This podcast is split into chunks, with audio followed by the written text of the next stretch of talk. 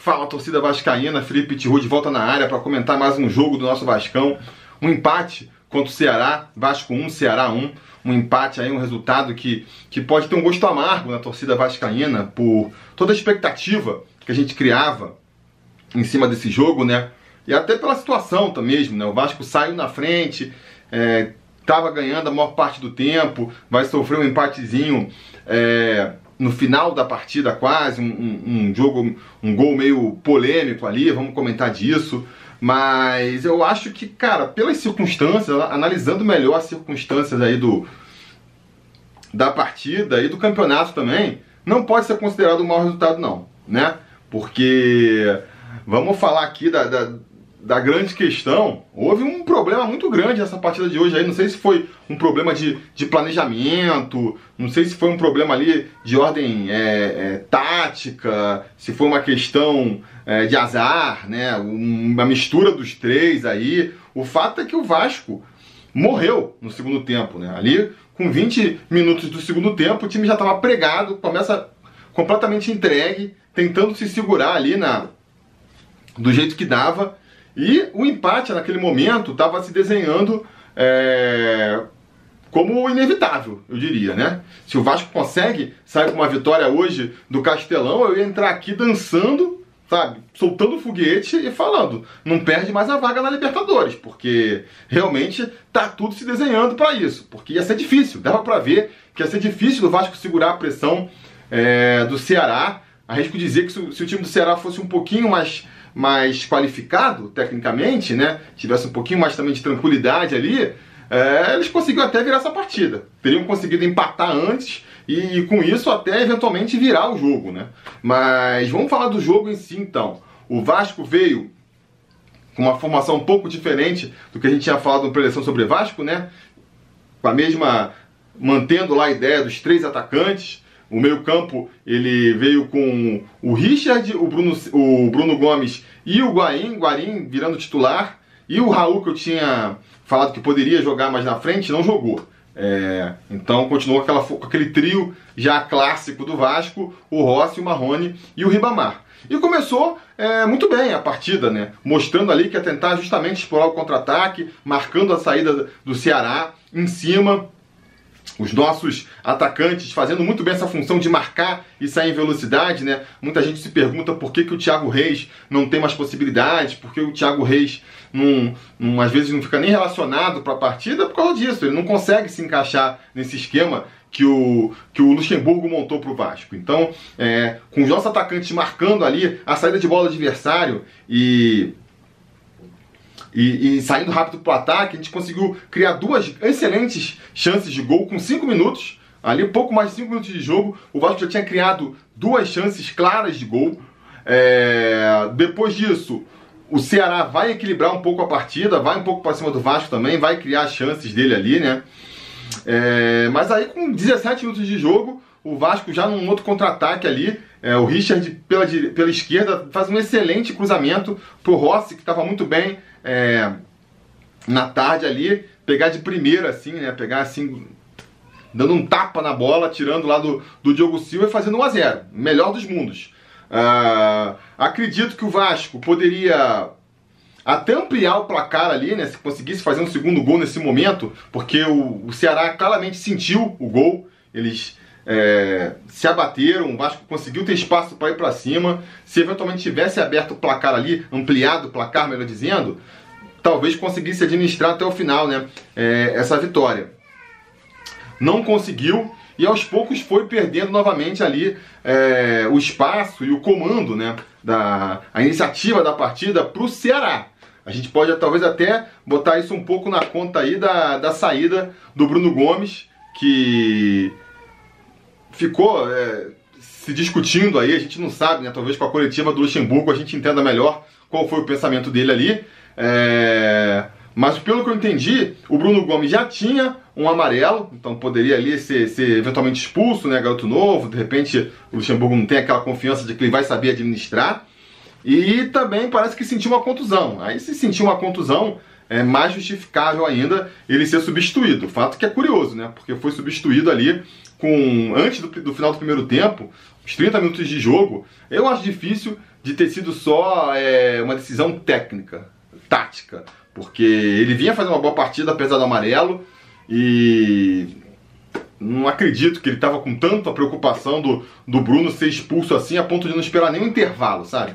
Então acho que foi mais uma questão ali de, de ordem física mesmo, ele deve ter sentido ali uma, uma dor e o Luxemburgo preferiu é, não arriscar, botou o Raul e a partir daí o Vasco perdeu um pouco o campo ali, perdeu um pouco o meu campo, né? Acredito que, que a escolha do Luxemburgo de, de manter o Bruno e o Richard já era para dar mais uma, uma, uma, segurada nesse meio campo, uh, justamente para poder deixar o, o Guarim com mais liberdade para jogar, né? O Guarim que em alguns lances mostrou que pô, a, a qualidade técnica dele, a categoria dele é realmente diferenciada pode ajudar muito aí, mas está tá meio fora do ritmo ainda, né? Ele não conseguiu é, usar essa categoria dele em favor do time do Vasco, né? Ele não criou nenhuma grande jogada para o Vasco com a sua categoria. Acho que ele está um pouco pesado ainda, fora do ritmo.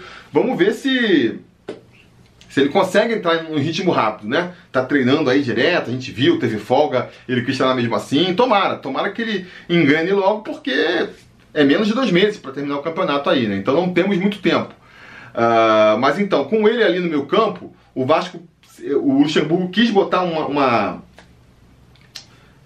dois volantes mais marcadores, também ali uh, exigiu muito dos nossos atacantes, né, que tem a qualidade de voltar marcando. E com a saída do Bruno para a entrada do Raul, que ainda não está também ali é, 100%, né? A gente dá para ver que falta ali ritmo para ele. Não é aquele Raul que estava jogando é, quando foi, se machucou o Vasco perdeu um pouco de meio campo ali, né? E, e foi envolvido pelo Ceará já nos minutos finais do primeiro tempo. Na volta para o segundo tempo, talvez até para corrigir isso, o Luxemburgo ele vai tirar o Marrone para botar o Felipe Ferreira para continuar jogando ali mesmo pelas pontas, mas fechando um pouco mais. Eu acredito que, como ele joga de meia, a ideia do Luxemburgo era fechar um pouco mais esse meio campo, justamente para não dar é, espaço para o é, dá tanto campo e tanto espaço para a equipe do Ceará avançar. E depois, com 13 minutos de jogo, vai ali também substituir, do, 13 minutos do segundo tempo, né? Substituir o Guarim, que eu acredito que era uma, uma, uma substituição já programada, para porque ele não aguentaria, né? Na, na, minha cabeça, a ideia do Luxemburgo é assim: botou primeiro no finalzinho da, da, partida contra o Botafogo ali, né? Pra gente ver, jogou 10 minutos. Contra o Inter, a previsão era jogar é, 45 minutos, então ele entrou no intervalo, e agora a ideia já devia ser, vai jogar uns 65 minutos. E aí não faz sentido é, justamente substituir um cara com 30 minutos do primeiro tempo para botar ele, faz mais sentido, deixa ele começar jogando, e quando for ali no meio do, do, do segundo tempo, é, é, substitui. Então acredito que é uma, uma, substituição já programada, entrou o Felipe Bastos no lugar do Guarim, uh, até parecidos ali no, no, no, no, tipo de jogo, mas um tecnicamente muito abaixo do outro, né? Então foi mais uma coisa ali que prejudicou. É... E aí você viu que a partir daí o Vasco foi completamente envolvido pelo Ceará, muito por uma questão física, porque é, a substituição foi com uns 13 minutos, com 20 minutos, o Rossi estava mostrando que não tinha mais condição de jogo caiu no chão com cãibra, se arrastando. Aí passou um pouco mais, o, o Ribamar caiu no chão também com, com cãibra, né? O, o, eu acredito que na hora da, da substituição ele tenha escolhido o Marrone porque já tinha visto um desgaste no Marrone, né? Quero acreditar que tenha sido isso. Então, a, a partir dali, a partir de uns 25 minutos do, do segundo tempo mais ou menos, o Vasco acabou, acabou se vendo completamente envolvido pelo Ceará. Porque o Ceará vinha atacar o Vasco e o Vasco não tinha é, saída, não tinha bola de escape. O Rossi e o Ribamar não estavam conseguindo fazer essa função de puxar o contra-ataque, a ponto de mais ou menos ali dos, dos 25, 30 do segundo tempo, até lá os 44, até entrar nos acréscimos, o Vasco não conseguia passar do meu campo. Era um jogo ali de meia quadra, sabe? É, jogando contra a parede, o Vasco roubava a bola, entregava no pé do Ceará. Uh, chegou a ficar ali mais de 60% de, de posse de bola para o Ceará. Segundo tempo, acho que vai terminar com, sei lá, 63%, é, alguma coisa assim. O fato é que a bola ficou o tempo inteiro no pé do Ceará. E aí a gente sabe, se o cara. Se os caras vão ficar tentando, vão ter uma, duas, três, quatro, cinco possibilidades, algum momento a bola vai entrar, sabe? É, parece uma questão assim, por isso que eu estava falando no começo do vídeo. Se o Vasco conseguisse segurar aquela pressão do Ceará sem ter nenhuma válvula de escape, é, o, Ceará, o Ceará atacando, o Vasco rouba a bola, entrega para o Ceará, Ceará atacando de novo. Se o Vasco conseguisse resistir a essa pressão, é, ia ser realmente porque está tudo encaminhado é, para a vaga na Libertadores. É, não conseguiu, vai sair um gol ali no, no, no lance que pode falar, até foi falado do Raul, tentou sair driblando e tal. Mas eu acho que isso também bota na, na conta do cansaço, porque antes, de, pouco antes, já teve um outro lance meio parecido. O, o Fernando Miguel foi sair a bola no tiro de meta, a bola em vez de ir no alto, ela foi meio que reta, entregou no pé do Ceará. O Ceará teve um contra-ataque, um, tota, um contra-ataque do tiro de meta do, do, Fernando Miguel. Então, assim, antes disso, acho que foi um lance do Rossi, também bobo. Enfim, os jogadores do Vasco já estavam se entregando em lances bobos, assim, dava para ver que o Vasco ia sair um gol e provavelmente de uma bobeira não deu outra. É, ainda vai ter o lance lá do impedimento, que foi meio estranho, né? O juiz, o bandeirinha levantou na hora, os comentaristas na hora falaram, não, foi impedimento, parecia que realmente a gente ia se livrar. E no final o VAR falou que não, né? Acabou dando gol pro Ceará. Eu não vou entrar nessa polêmica de VAR, sabe? Porque eu acho que, sinceramente, é, é óbvio, tem que melhorar, o ideal é que isso seja mais preciso, mas não dá para lamentar um, um, lance assim milimétrico. Eu acho que o VAR ele ajuda para justamente evitar é, erros ou roubos, se você quiser dizer assim, muito descarados, né? muito discrepantes. O cara um metro na frente e, e, e, dá o gol, ou o nosso atacante um metro atrás e o cara marca impedimento, né? Esse tipo de coisa, mão na bola. Eu já falei isso outras vezes. Eu acho que é para isso que serve o VAR. Esse lance milimétrico, ah, fomos garfados porque o cara botou o cara um centímetro atrás, ele estava um centímetro à frente. Eu acho que faz parte do jogo. Esse é o tipo de erro que a gente tem que conviver ainda. Se foi realmente um erro, o computador lá do VAR não funcionou, ele apertou um pontinho à frente, ele portou. Enfim, isso aí, cara, sempre vai ter ali uma dose de erro, não tem muito como, como fugir disso. O fato é que, com o gol, já estava difícil de imaginar antes o Vasco ampliando a. Uh, essa vitória, porque não conseguia atacar, que eu falei aqui. Depois que saiu o gol do Ceará, a ideia foi, pô, acaba logo mesmo, né? Vamos torcer para terminar empatado mesmo, porque esperar que o Vasco vá fazer um gol é difícil. E até criou, né? Depois, sabe-se lá da onde, tiraram forças, ali já nos acréscimos do segundo tempo, até para criar algumas chances. Teve uma boa bola ali que foi do. Raul saiu na cara do gol, né? O Diogo Silva ainda foi fazer uma boa defesa. Teve um lance antes que acho que foi do o Rossi puxando contra-ataque, enfim. Teve ainda uns dois lances ali mais agudos do Vasco, os lances mais agudos do segundo tempo, mas que o Vasco não conseguiu. Também seria ali uma prova de, é, de que está tudo certo dando com o Vasco. Acho, dessa partida então voltando, houve um erro aí de planejamento, porque não sei se. Ah, teve que substituir o Bruno, o Bruno Gomes porque ele estava machucado? Foi realmente isso? Ou foi uma escolha técnica? Se foi uma escolha técnica, técnica mandou mal.